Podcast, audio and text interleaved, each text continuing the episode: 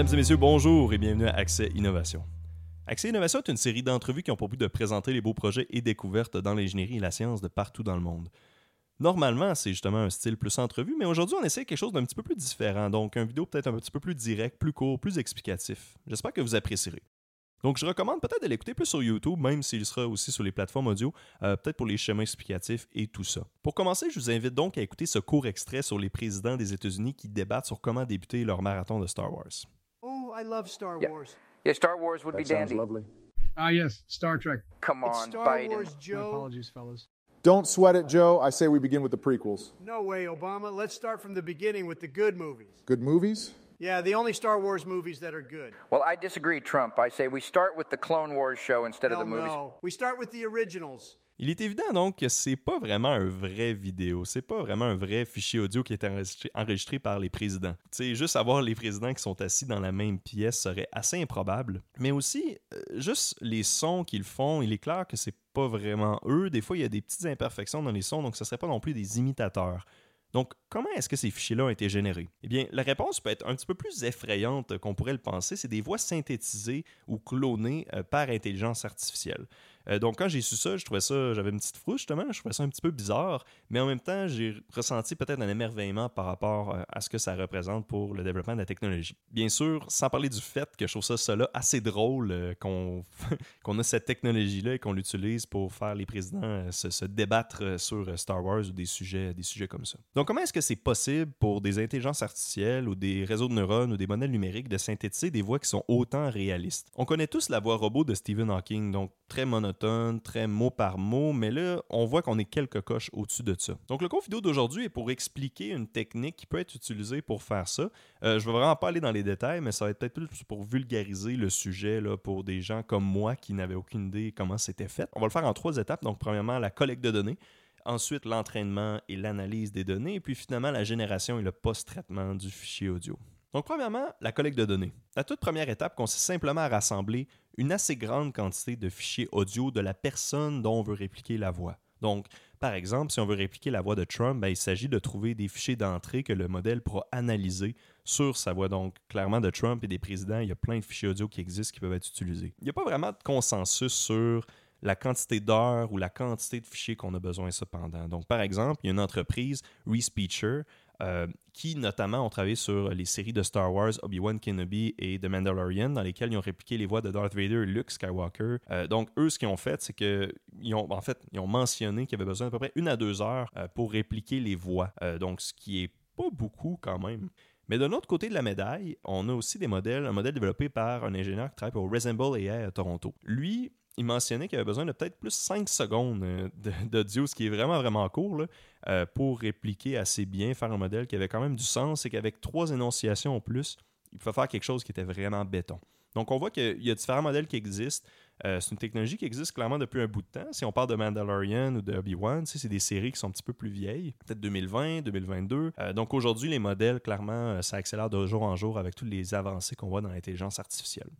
Donc, une fois qu'on a collecté les données, qu'on a ces fichiers d'entrée audio-là, on peut aller dans la deuxième phase qui est l'analyse des données et l'entraînement.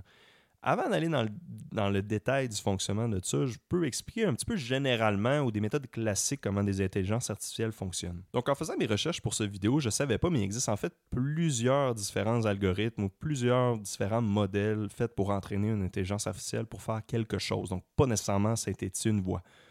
Tu as peut-être mentionné que c'est un domaine en forte croissance, donc il y a plusieurs modèles euh, qui peuvent être employés, puis même au moment que vous entendez de vidéo, depuis le moment que je l'ai enregistré, ça peut avoir changé. Donc c'est évident que je ne vais pas vraiment tout mentionner les modèles possibles, là, euh, puis euh, ça serait vraiment trop long là, pour rien. L'idée est qu'on donne vraiment au programme certains objectifs pour qu'il s'auto-évalue. C'est tout le un peu ça. Donc on lui donne certains paramètres d'entrée, on lui donne des inputs possibles, on lui donne avec quoi il peut jouer, et on lui donne un objectif, et on lui donne une méthode pour laquelle il peut s'évaluer à chaque fois qu'il va essayer quelque chose. Donc il va y aller un petit peu aléatoirement il va essayer un peu n'importe quoi, puis si ça marche pas, puis qu'il s'avance pas plus loin, plus proche de son objectif, il va abandonner, puis il va essayer quelque chose d'autre. Et puis, s'il essaye assez de fois, ben, éventuellement, il va finir par réussir quelque chose. Et si à chaque fois qu'il se rapproche un petit peu plus de son objectif, ben, si à chaque fois on lui dit oui, tu es sa bonne track, continue comme ça, ben, il va un peu répliquer un peu ce qu'il a essayé pour à chaque fois se rapprocher de son objectif ultime.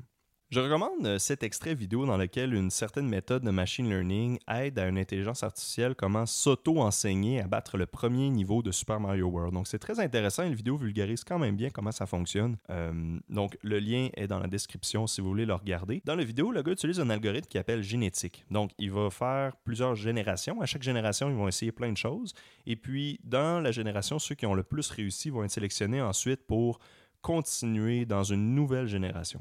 Le processus d'apprentissage dans la vidéo euh, dure à peu près 24 heures. Donc, ça prend 24 heures à l'intelligence artificielle à s'entraîner comme à battre le niveau de Super Mario World. Mais c'est évident donc que pour peut-être synthétiser une voix AI, euh, peut-être que ça va prendre un petit peu plus de temps. Et même, en fait, aujourd'hui, la vidéo, là, ça fait 4 ans. Les technologies ont quand même amélioré, les ordinateurs ont amélioré, il y a des nouveaux algorithmes. Donc, c'est sûr que ça peut prendre beaucoup moins de temps aujourd'hui. C'est important de le mentionner. Donc là, si on revient à notre sujet principal, on va essayer d'appliquer à peu près la même logique. Donc, on a une voix d'origine, on a les présidents qui parlent, qui font plein de speeches euh, devant le public. On a capté les données de ça et puis on veut répliquer ça. On veut synthétiser une voix qui, est, qui ressemble vraiment à ce qu'ils font, mais qui n'est pas vraiment mot pour mot des copies. Sinon, ça servirait à quoi d'avoir un modèle qui réplique les voix, évidemment?